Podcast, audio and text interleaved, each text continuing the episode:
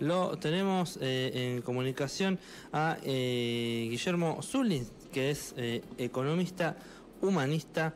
¿Estás ahí, Guille? Acá estoy todavía, sí, a pesar de, de los aumentos, todavía estoy acá. De los embates. che, qué quilombete, ¿no? Sí, sí, sí. Bueno, era, era previsible, ¿no? Por parte ya venía anunciado en realidad. la, sorpresa es que tanta gente haya elegido esto, ¿no? Pero claro. Mm, esta vez no mintieron, vienen a hacer...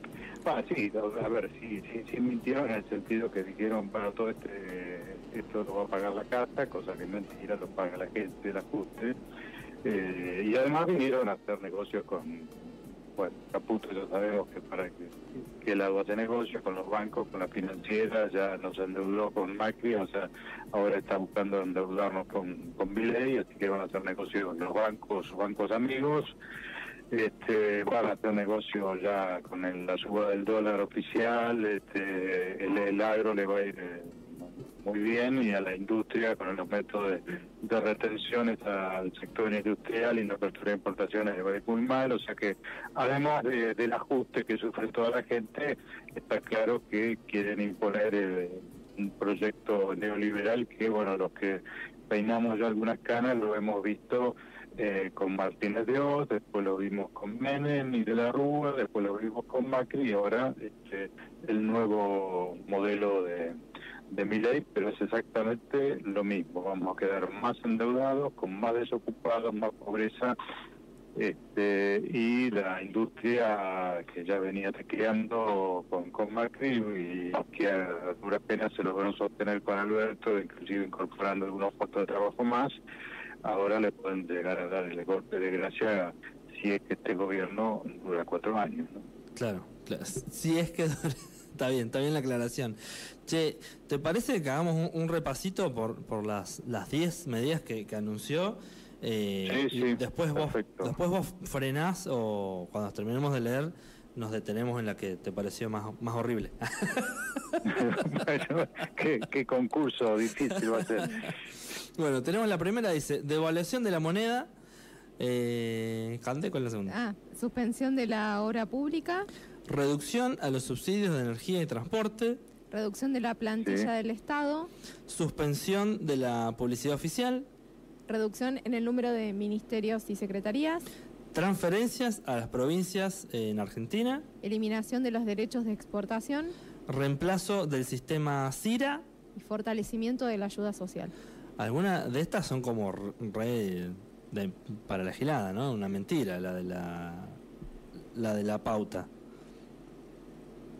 Sí, o sea, porque digamos, bueno, eh, eso no, no, no, no beneficia a la gente. En todo caso, pues, lo que va a pasar es que los medios concentrados, que ya tienen poder económico propio, como este, el Grupo Clarín, La Nación este, y todos los medios predominantes, este, aunque no reciban pautas, van a mantener su hegemonía porque tienen todo un aparato económico atrás que no solo mediático, sino de, de, de toda una serie de corporaciones económicas y los medios que por ahí lograban sobrevivir eh, porque recibían algo de, pauta proporcional al alcance de esos medios, bueno, ahora no van a recibir ni siquiera eso, este, entonces siempre van a estar en mayor desigualdad de condiciones con, con respecto a, a los grandes medios. Pero bueno, eso eh, no, no, no, afecta demasiado el presupuesto, lo que pretenden encerrar el déficit fiscal con los números más gordos tienen que ver con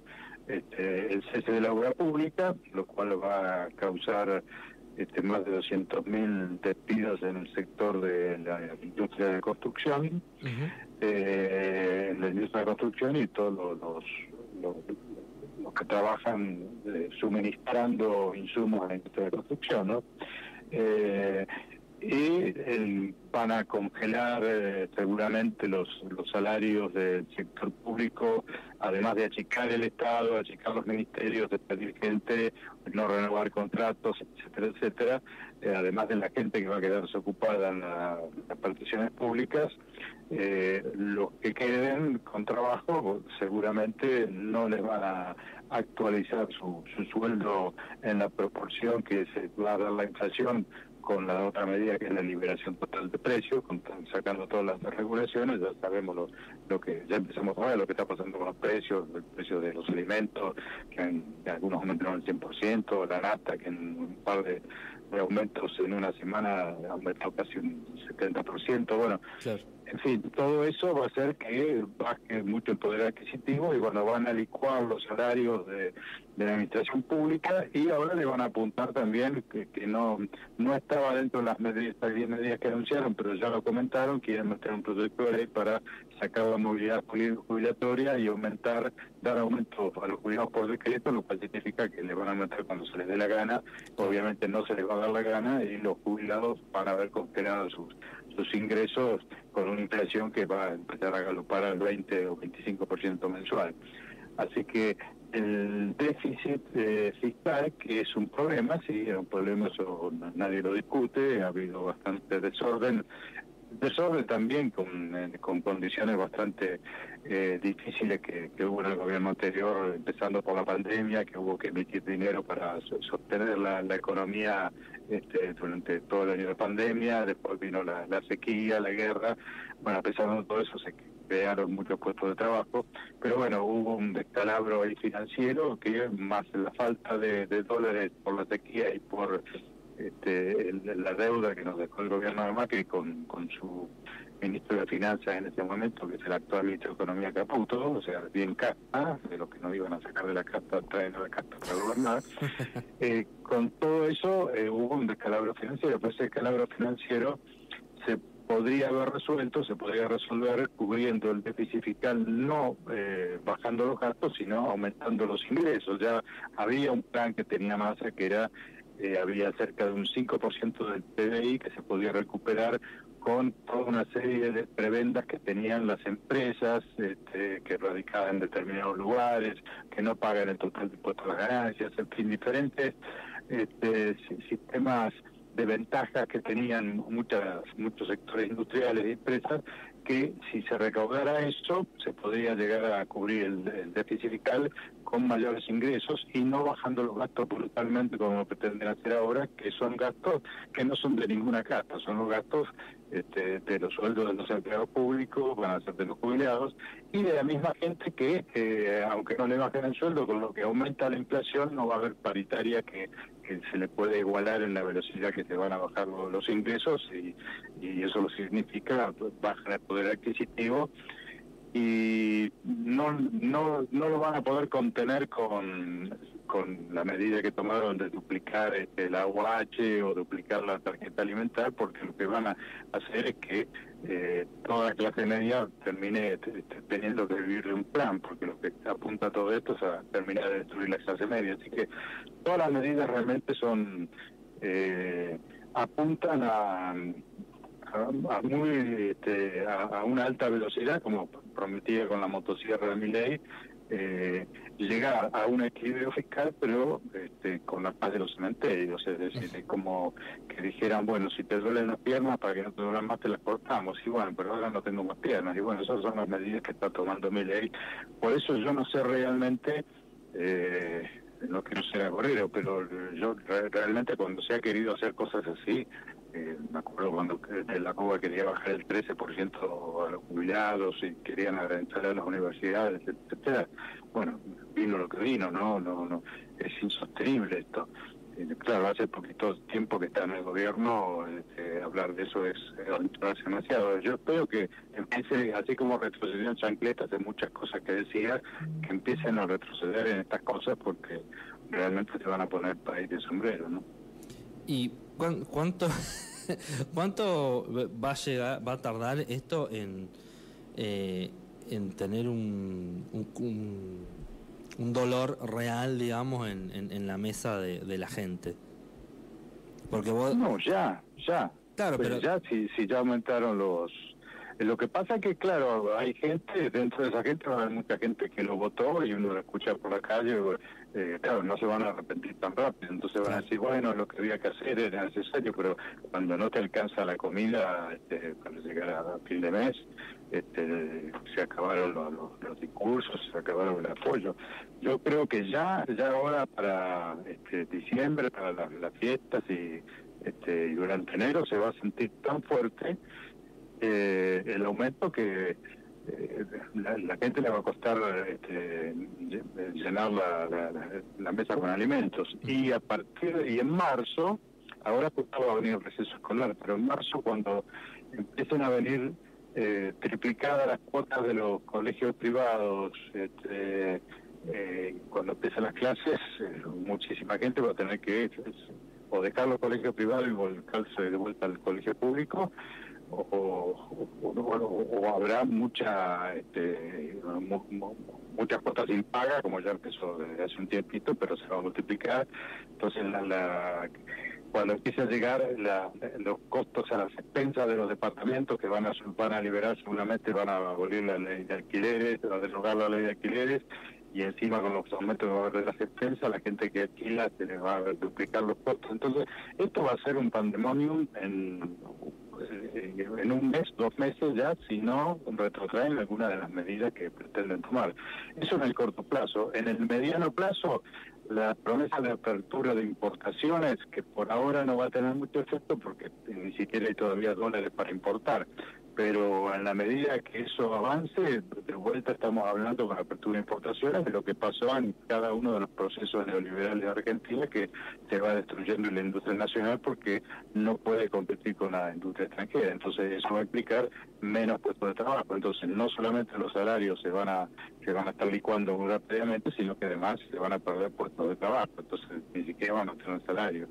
Entonces todo eso es un combo que eh, realmente eh, si creen que la sociedad argentina va, se va a aguantar este, eh, uno o dos años así hasta que se encuentre esa famosa luz al final del túnel que nunca va a venir, porque cuando pasa esto, el otro, la, la otra cuenta que no hacen nunca es que al bajar tanto los ingresos, también bajan los impuestos que paga la gente, que pagan las empresas, por lo tanto, el déficit fiscal nunca lo van a lograr resolver porque bajan los gastos, pero también les van a bajar los ingresos de impuestos, porque las empresas no van a poder pagar ni el IVA, ni impuestos a las ganancias, van a cerrar, entonces nunca van a lograr reducir el déficit fiscal como quieren, por lo tanto va a haber ajuste tras ajuste y eso no, se soporta, o sea, este, la, gente no lo va a soportar. Guillermo, eh, con todo esto, ¿Qué sectores son los más beneficiados? Porque quiero pensar eh, que te, te escucho, te escucho muy bajito. Ah, a ver ahora, Manu. A ver ahora un poco mejor. ¿Ahí? ¿Ahora sí? Sí, ahí, ahí. Eh, te quería preguntar eh, que con todo esto, digo, ¿quiénes son los sectores más beneficiados? Porque asumo que alguien, no sé, saca una tajada de esto. Bueno, precisamente la liberación de precios eh, cuando liberaron los precios que estaban más o menos regulados, porque realmente ya no se le daba mucha bolita a las regulaciones de, precios justos y todo eso, eh, eh, no hubo, cuando estaban regulados, no hubo ninguna empresa que quebrara y que cerrara, que yo tenga idea, de productora de alimentos, de los bienes que estaban regulados, eh, porque estuvieran regulados. Es decir, que los precios que tenían eran suficientes para que esas empresas fueran rentables. Ahora que se desregulan, ha habido aumentos de hasta el 100%. ¿Qué significa eso? Que tienen una ganancia enorme. ¿Y por qué pueden tener una ganancia enorme? Bueno, porque eh, en Argentina eh, la mayoría de los productos de la canasta básica los producen empresas que son monopolios u oligopolios.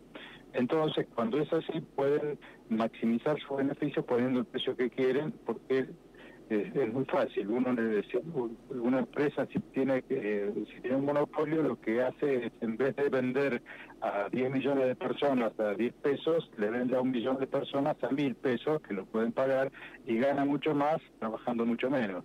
Eso es porque no hay una no hay competencia. Entonces cuando a la canciller, que es economista, también le preguntaban a Mondino, este, pero qué va, qué va a hacer la gente cuando los precios aumentan tanto, y dice, no, bueno, pero la gente si los precios aumentan demasiado no, no les va a comprar sí, no le va a comprar y qué va a comer si no le va a comprar, porque no es que el productor de alimentos va a bajar el precio porque haya gente en la población que no alcance a comprar, porque ellos, vuelvo a repetir, maximizan las ganancias poniendo precios monopólicos, teniendo márgenes extraordinarios, porque no hay quien los regule. Eh, antes, cuando estaba este, Guillermo Moreno, eh, con todo lo, lo polémico que era Guillermo Moreno, pero lo que hacía era eh, siempre pedir los balances de las empresas para ver qué porcentaje de rentabilidad tenían, cosa que no se vayan con los precios, pues sabiendo que eran monopolios que si querían podían poner márgenes del 100, del 200, del 300% y nadie los podía poner el freno y había gente que no podía comprar si se iban a esos precios. Bueno, esos son los grandes ganadores esta liberación de precios son las empresas oligopólicas y monopólicas, por un lado. Por otro lado, eh, el sector agropecuario, que ya empiezan a, este, con, el dólar eh, oficial que se duplicó y que seguramente se va a seguir ajustando para arriba con los próximos meses, eh, le aumentan de forma importante los ingresos. Y ya dijo Milei que quiere volver a la Argentina, que según él es la potencia de, de fines del siglo XIX, eh, está hablando de una Argentina que solamente se especializa en producir productos de, del agro, de, carne y de trigo, soja y todo eso. Sabemos que una, un país con 45 millones de habitantes no, no, no tiene trabajo ni para el 10% si se dedica solamente a productos agrícolas. Eh, pero bueno, eh, el modelo que pretende Milley es ese, o sea, destruir la industria y que se beneficien este, los sectores monopólicos y los sectores del agro. Esos van a ser los grandes ganadores.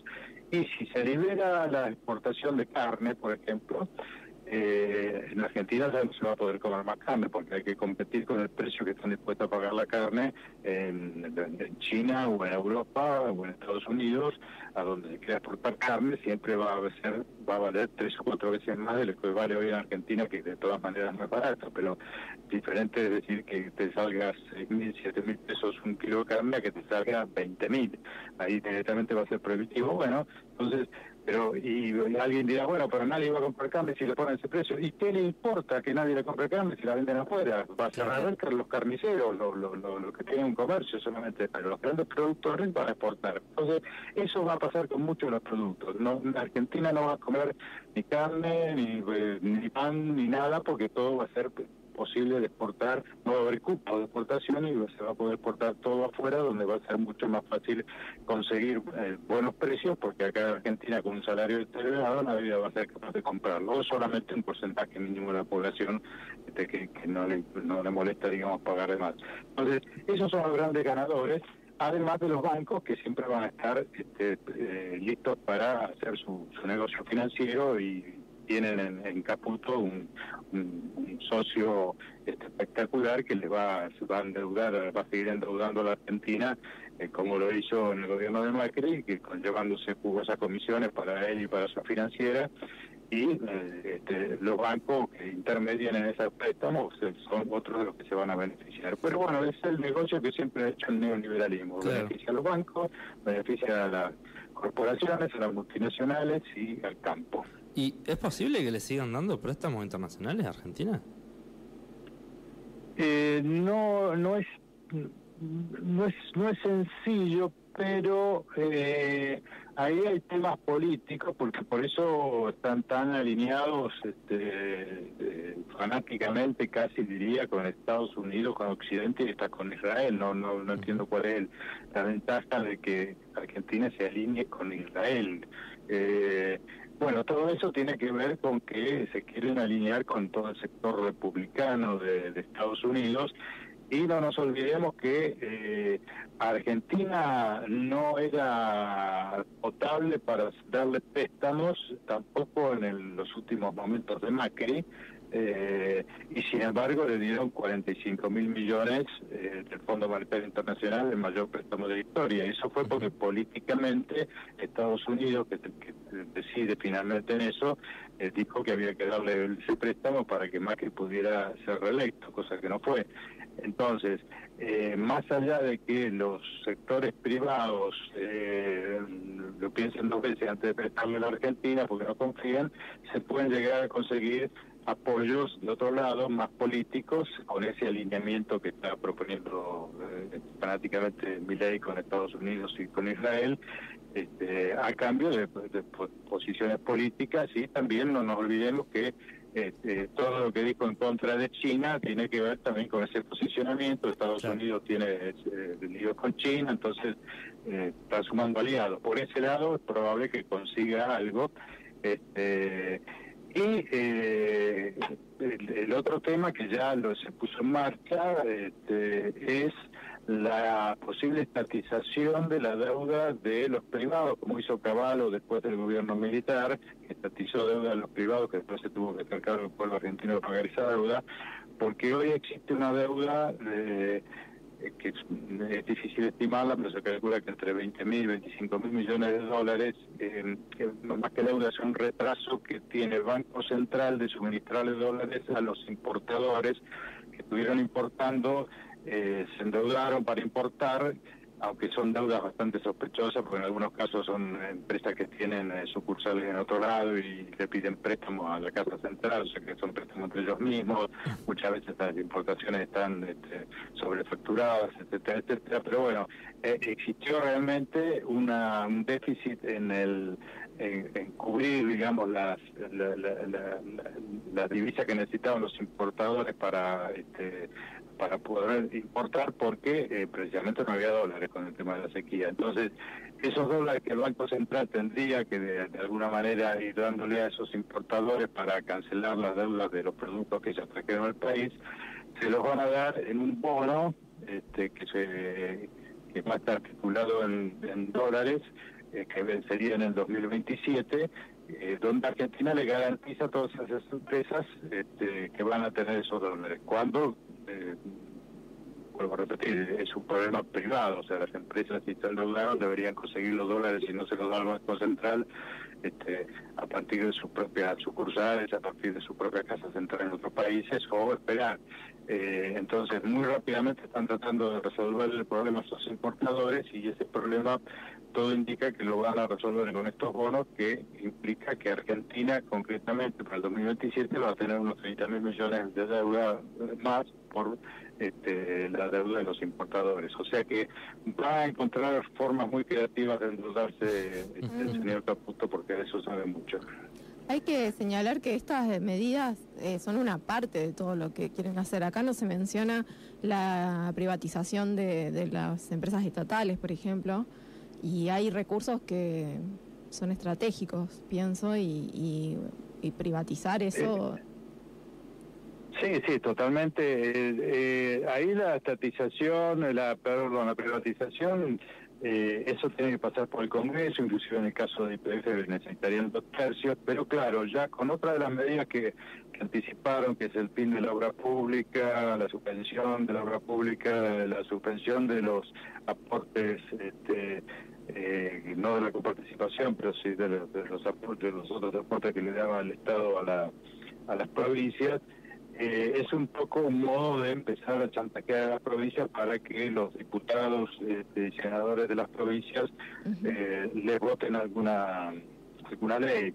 Entonces, y, entre las leyes que van a querer que les vote seguramente va a estar la, reforma laboral y, la privatización de algunas empresas públicas. Entonces, pues en principio uno diría que de esas privatizaciones, esas privatizaciones van a tener este, un largo recorrido dentro del Congreso porque la oposición, los que se opongan a eso, en este momento eh, teóricamente tendrían mayoría, pero bueno, vamos a ver si la teoría se corresponde con la realidad cuando empiecen a chantajear a, algunas provincias y empiecen algunos diputados o senadores este, a darse vuelta y, votar a favor. Entonces eso va a estar en discusión, pero sí tienen obviamente ese plan de este, privatizar todo.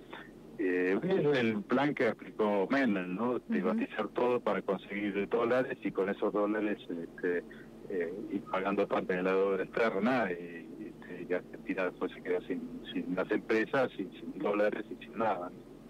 Guillermo, y en, en este panorama, ¿no? Eh, ¿Hay consejos para dar? ¿Qué hacen? eh, no, realmente va a ser este, muy muy terrible. Eh, lo, que hay que hacer es no bajar los brazos en, en, oponerse a este tipo de políticas. Mm, van a venir momentos duros, vamos a ver qué, pasa ahora el 20 de diciembre cuando se, se haga esta la manifestación conmemorando los 22 años de, del 2001, pero es una conmemoración que en cierto modo se dice acá va, va a terminar pasando lo mismo porque estamos con un gobierno este, que, propone los mismos recortes de los de aquel momento que terminaron la crisis del 2001. Pero eh, a partir de ahí yo creo que va a haber mucha conflictividad social. Me parece que va a haber que hablar mucho con la gente. Yo sé que en todos los lugares tenemos conocido que han votado este, a, este candidato presidente que en realidad eh, ganó porque se sembró tanto odio contra el peronismo durante los últimos años que eh, lograron, la, prensa este, hegemónica logró que eh, este 30% que apoyaba a Milei, porque nunca fue más del 30%, aunque fue, fue bastante, pero nunca fue más del 30% ni, ni en la paso ni en la primera vuelta, llegó en 55 porque se le sumó prácticamente el 100% de todos los votantes que tuvo Bullrich, porque eh, no porque lo quisieran a Milei, sino porque eran tan antiperonistas, tan antikirchneristas que con tal de que no gane masa, le posaron a, su verdugo. Bueno, muchos de ellos seguramente van a empezar a arrepentirse este, el electorado propio, digamos, de mi ley también, porque es un electorado por ahí más, más ingenuo, que no conoce mucho, que no sabe de historia, que no vivió, muchos jóvenes que no vivieron los otros gobiernos neoliberales y no saben lo que les espera. Entonces, cuando empiece a ver este, gente desencantada, bueno, habrá que este, conversar mucho con la gente para para que empiecen a ponerse a la medida de, gobierno y que se den cuenta que tiene que, cambiar el rumbo, ¿no? ¿no? se puede hacer esto con los argentinos, pero si, si lo dejamos que avance, no, no hay no, hay mucho que hacer porque va, va a ser un país eh, eh, donde ya prácticamente va a dejar de existir la clase media, va a ser un 80% de pobres y un 20% de gente este, eh, que, va a que va a estar bien y un 1%, de eso que van a estar muy, muy, muy, muy bien con toda la plata este, este, que le girará exterior. Entonces va a ser una se va a convertir en una república bananera, que va a ser república sojera y vendedora de carne, qué sé yo, pero sin industria. Entonces, todo eso, el transcurrir de todo eso, va a ser muy penoso si lo hacemos este, eh, como cordero sin,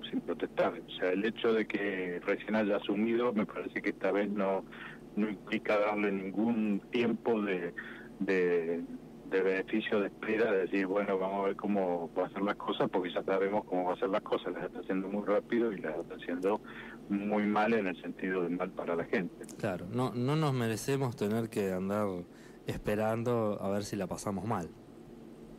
No, no, porque claro, cuando asumió Macri, primero que asumió con mentiras, que no íbamos a perder derechos, qué sé yo, empezó de a poco, fue más gradual, entonces eh, el, primer año inclusive le votaron muchas leyes, este, lo favorecieron, el mismo peronismo le votó leyes, este, pero eh, acá ya dijo lo que iba a hacer, este, y, no hay ninguna duda porque ya lo empezó a hacer, entonces eh, a ver, alguien dirá, bueno, pero el 55% votó eh, la motosierra, sí, pero si con la motosierra a mí vienen y me quieren cortar la cabeza, por más que lo vote el 99%, yo me voy a revelar, no voy a dejar que me corten la cabeza solo porque existe algún imbécil que le gusta que, la, que, el presidente ande con una motosierra. Entonces, acá están en juego los derechos humanos básicos, el derecho a la comida, el derecho a la educación, el derecho a la salud, todo eso no, no, no se puede violentar con ningún porcentaje electoral, o sea, la mayoría no, implica que, te puedan quitar de derechos humanos básicos, así que el que cree que, que eso da, da que el haber ganado la, candidatura a presidente con un 55% da derecho a hacer lo, que quieran, no, no es así la cosa, ¿no? desde el punto de vista legal y desde el punto de vista legítimo. Entonces, me parece que, que lo, que no estemos de acuerdo, que hasta ahora, en mi caso, la mayoría, hay que dejarlo sentado y no no, no, no, no se trata de paciencia, porque a ver, paciencia uno dice, bueno, vamos en un camino correcto, pero todavía faltan algunos kilómetros, ya vamos a llegar. Ah, bueno, ahí tengo paciencia porque sé que vamos por el camino correcto, pero yo sé que vamos por el camino por el que fue Martínez de Oz, por el que fue Menem, por el que fue Macri. O sea, vamos por el camino hacia el desastre de la industria nacional, hacia el deterioro total de los salarios, hacia la desocupación, hacia el deterioro de la salud pública, de la protección pública. Vamos hacia eso y aparte prometió eso. Entonces, si vamos hacia eso, yo no, no voy a esperar a, la luz al final del túnel, porque al final del túnel no hay una luz, hay un pozo. Habrá que inventar formas más creativas para protestar, ¿no? Eh, sí, no sé, eh, está, todo, todo lo que anunció el Burris está eh, atado con, con, alfileres. Eh, bueno, ya sabemos que la justicia acá no es confiable para nada, pero desde el punto de vista legal hay cosas que no, no, no, no tiene el respaldo legal para hacer las cosas que dijo que iba a hacer, eso de que va, este, si, si, alguien transporta en un micro a un manifestante, va a ir eso también que transporta micro y desde cuándo, ¿Qué, ¿Qué, ley dice eso, ¿dónde no, Una de las cosas creo que era que le iba a cobrar, o sea, al dirigente que se manifestara le iba a cobrar los los gastos de la pero todo eso, el derecho el derecho a protesta está en la Constitución, o sea, no. Claro. todo eso, o sea, lo pueden amenazar, pero en la práctica no no lo van a no deberían poder hacerlo si la justicia realmente este, actuara como debe actuar y supongo que todo lo que son marchas y, y, cortes y todo eso van a caer en diferentes eh, juzgados, que siempre va a haber alguno a favor de, la ministra de Seguridad, pero va a haber otro que va a ser más razonable, más neutral y va, este, le va a fallar en contra y no va a poder avanzar con eso. Y aparte, eh, en última instancia, eh, cuando la gente tiene hambre, este, bueno, explota. prefiero salir a protestar y si me meten preso, me meten preso, pero prefiero por lo menos preso me, van a dar de comer. Habrá que estar muy, eh, muy atentos a, a los infiltrados. Sí, sí, no, totalmente, totalmente, pero no, no, no se puede dar, digamos, este, una pausa a esto porque eh, ya sabemos hacia dónde va. Sí, sí, eh, Obviamente hay, hay gente que recién lo, acaba de votar, no, no se va a enganchar en eso, pero bueno, eh, irán, irán cayendo de a poco, pero lo que tenemos claro el asunto me parece que hay que dejar sentada bien la, la oposición, aunque sea por lo menos en, la charla con la gente. Después habrá oportunidades donde haya marcha o no, y, de qué modo uno podrá protestar, cada uno lo verá, tampoco es la cuestión de...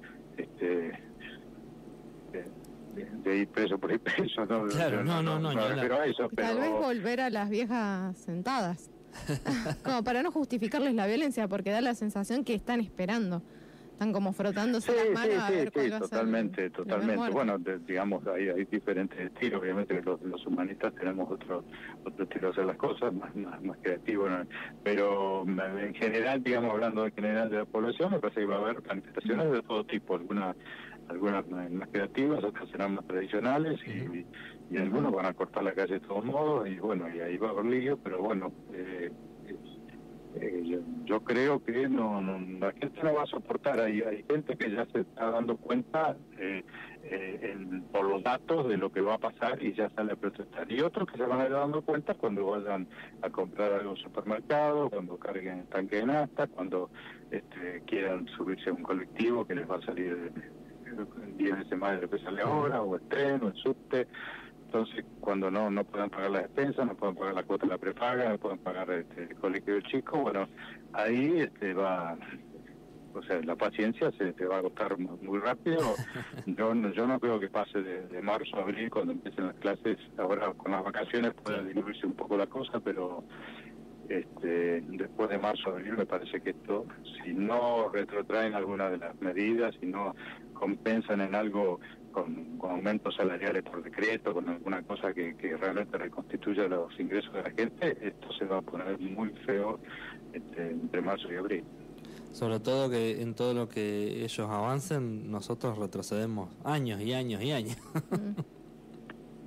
sí, ¿cuánto, cuánto costó, costó eh, levantarse después de la, industria después de, todo el desastre que fue en los años previos al, 2001, todo el menemismo, lo que costó después de, Macri, encima con una pandemia por medio, pero y encima eh, cuesta porque no nos olvidemos que cada vez que están estos eh, gobiernos neoliberales nos dejan endeudados, entonces no solamente hay que cambiar de sistema, sino que también te dejan una deuda que tenés que de alguna manera remontar y cada vez tenés menos ingresos, que fue lo que pasó también en este gobierno, más allá de todo lo que tenemos para criticarle a Alberto, que no, no, no puso decisión donde había que ponerla, este, de, todas maneras eh, fue un, eh, entre pandemia, sequía y la deuda externa que se heredó, el margen de maniobra que había era muy poco y cada vez es menor. Eh, en si está cuatro años mi ley, el margen de maniobra que le puede quedar a un gobierno este, progresista después eh, va a ser bastante escaso. Entonces, eh, nada, me parece que hay que tratar de que de que no sigan en ese rumbo, ¿no? Bueno, Guillermo, muchas gracias.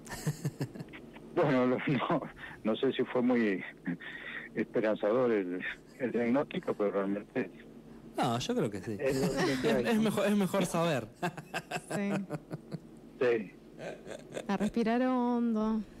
Sí, sí, hay gente que esperaba que ya este mes cobrara en dólares el sueldo, hay gente que creía que si cobraba 100 mil pesos iba a cobrar 100 mil dólares, bueno, ahí es todo. Entonces, bueno, bueno, todos esos se van a ir dando cuenta de poquito que le vendieron muchos buzones a través de los medios y sobre todo de las redes sociales que en algún momento pensamos que iban a servir para democratizar los medios de comunicación y, y realmente las redes sociales han sido usadas para muchas fake news y muchas... Este, Porque ganan plata con eso también. Sí. Mucha plata. Sí, sí. Seguro. Bueno, Guillermo, nos, nos veremos en, en, otra, nos veremos, nos oiremos en otra oportunidad.